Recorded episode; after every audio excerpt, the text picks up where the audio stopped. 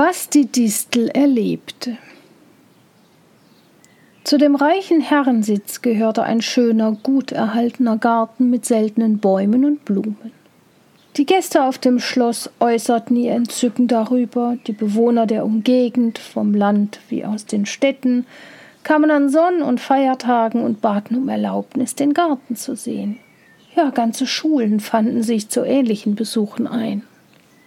Vor dem Garten an dem Gitter nach dem Feldwege hinaus stand eine mächtige Distel. Sie war so groß, von der Wurzel aus in mehrere Zweige geteilt, dass man sie wohl einen Distelbusch nennen konnte.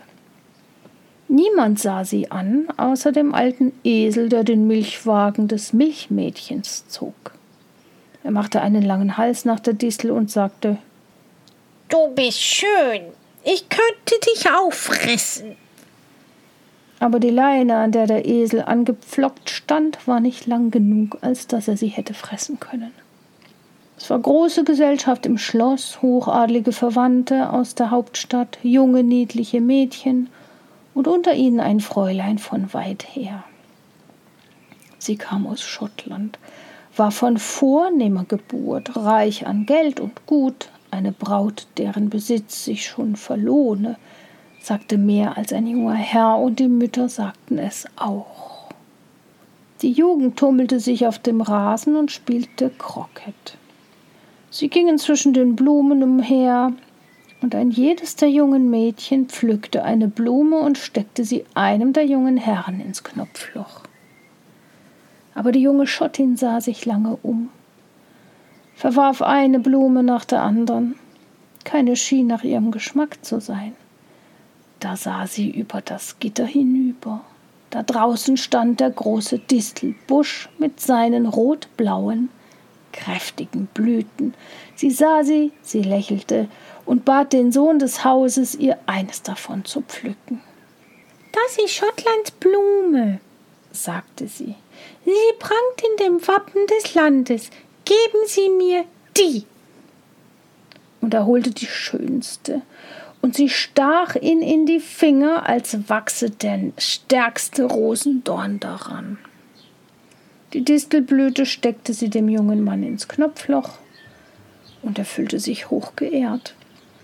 Alle die anderen jungen Herren hätten gern ihre Prachtblumen hergegeben, um diese tragen zu können, die von den feinen Händen der jungen Schottin gespendet war. Und wenn sich der Sohn des Hauses geehrt fühlte, wie mochte sich da die Distel vorkommen? Es war, als durchströmten sie Tau und Sonnenschein. Ich bin mehr, als ich glaube, sagte sie im stillen. Ich gehöre wohl eigentlich hinter das Gitter und nicht draußen auf das Feld. Man wird hier in der Welt wunderlich gestellt aber nun ist doch eine von den meinen über das Gitter gekommen und sitzt obendrein im Knopfloch. Jeder Knospe, die kam und sich entfaltete, erzählte sie diese Begebenheit, und es waren noch nicht viele Tage vergangen, da hörte der Distelbusch nicht von Menschen, nicht aus dem Vogelgezwitscher, sondern aus der Luft selbst, die Laute auffängt und weiterträgt aus den innersten Gängen des Gartens und aus den Zimmern des Schlosses, wo Türen und Fenster offen stehen, dass der junge Herr, der die Distelblüte aus der Hand der feinen jungen Schottin erhielt, nun auch die Hand und das Herz bekommen habe. Es sei ein schönes Paar, eine gute Partie. Die habe ich zusammengebracht, meinte der Distelbusch und dachte an die Blüte, die er für das Knopfloch hergegeben hatte. Jede Blüte, die aufbrach, bekam das Ereignis zu hören. Ich werde gewiss in den Garten gepflanzt, dachte die Distel. Vielleicht in einen Topf gestellt, der klemmt, das soll ja das Allerehrenvollste sein. Und der Distelbusch dachte so lebhaft daran, dass er mit voller Überzeugung sagte, ich komme in einen Topf. Er versprach jeder kleinen Distelblüte, die aufsproste, dass sie auch in den Topf kommen solle, vielleicht gar ins Knopfloch.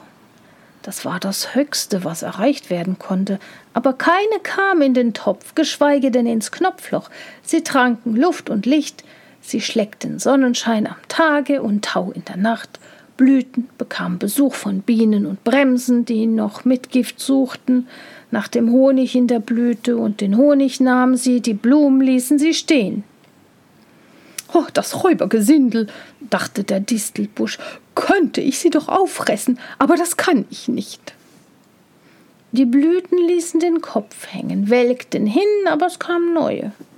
Ihr kommt wie gerufen, sagte der Distelbusch. Jede Minute erwarte ich, dass man uns hinter das Gitter verpflanzt. Ein paar unschuldige Gänseblümchen und Wegerichtpflanzen standen da und hörten mit tiefer Bewunderung zu und glaubten alles, was der Distelbusch sagte.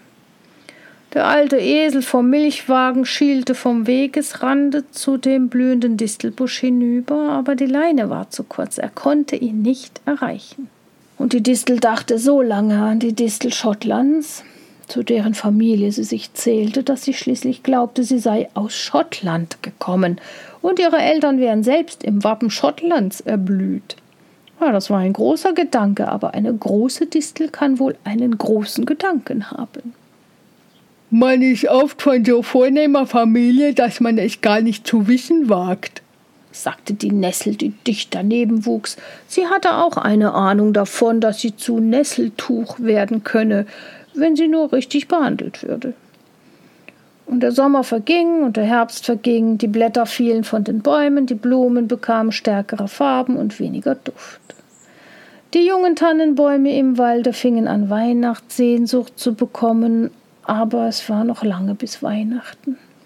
Ja, hier stehe ich noch, sagte die Distel. Es ist, als wenn niemand an mich dächte, aber ich habe doch die Partie gemacht. Verlobt haben sie sich und Hochzeit haben sie gefeiert. Ja, es sind jetzt acht Tage her. Ja, ich tue keinen Schritt, denn ich kann es nicht. Ja, es vergingen noch einige Wochen. Die Distel stand mit ihrer letzten einzigen Blüte groß und voll. Ganz nah an der Wurzel war sie emporgesproßt. Der Wind wehte kalt darüber hin, die Farben vergingen, die Pracht verging. Der Kelch stand wie eine versilberte Sonnenblume da. Da kam das junge Paar, jetzt Mann und Frau, in den Garten. Sie gingen am Gitter entlang, die junge Frau sah darüber hinaus. Da steht die große Distel noch, sagte sie. Jetzt hat sie keine Blüte mehr. Ja, das ist das Gespenst von der letzten, sagte er und zeigte auf den silbernen, schimmernden Rest der Blüte, der selbst eine Blüte war. Wie schön die ist, sagte sie. So eine Distel muss in den Rahmen um unser Bild geschnitzt werden. Und der junge Mann musste abermals über das Gitter steigen und den Distelkelch abschneiden. Er stach ihn in die Finger, er hatte ihn ja Gespenst genannt. Und der Kelch kam in den Garten und in das Schloss und in den Saal, da stand ein Gemälde, das junge Ehepaar. In das Knopfloch des Bräutigams war eine Distelblüte gemalt. Man sprach davon und man sprach von dem Distelkelch, den sie brachten, die letzte, jetzt silbern schimmernde Distelblüte, die in den Rahmen hineingeschnitzt werden sollte. Und die Luft trug das Gespräch hinaus und weit umher. Was man doch alles erleben kann, sagte der Distelbusch. Meine Erstgeborene kam ins Knopfloch, meine Letztgeborene kommt in den Rahmen. Und wohin komme ich? Und der Esel stand am Wegesrande und schielte zu dem Busch hinüber. Komm zu mir, mein Fressschatz, ich kann nicht zu dir kommen. Die Leine ist nicht lang genug. Ja. Der Distelbusch antwortete nicht. Immer mehr versank er in Gedanken. Er dachte und dachte, ganz bis an die Weihnachtszeit hinan, und dann zeigte der Gedanke seine Blüte. Wenn die Kinder glücklich drinnen sitzen, findet eine Mutter sich darein, außerhalb des Gitters zu stehen Das ist ehrenwert gedacht, sagte der Sonnenstrahl. Sie sollen auch einen guten Platz bekommen. Ja, im Topf oder im Rahmen? fragte die Distel. In einem Märchen, sagte der Sonnenstrahl. Und hier ist es.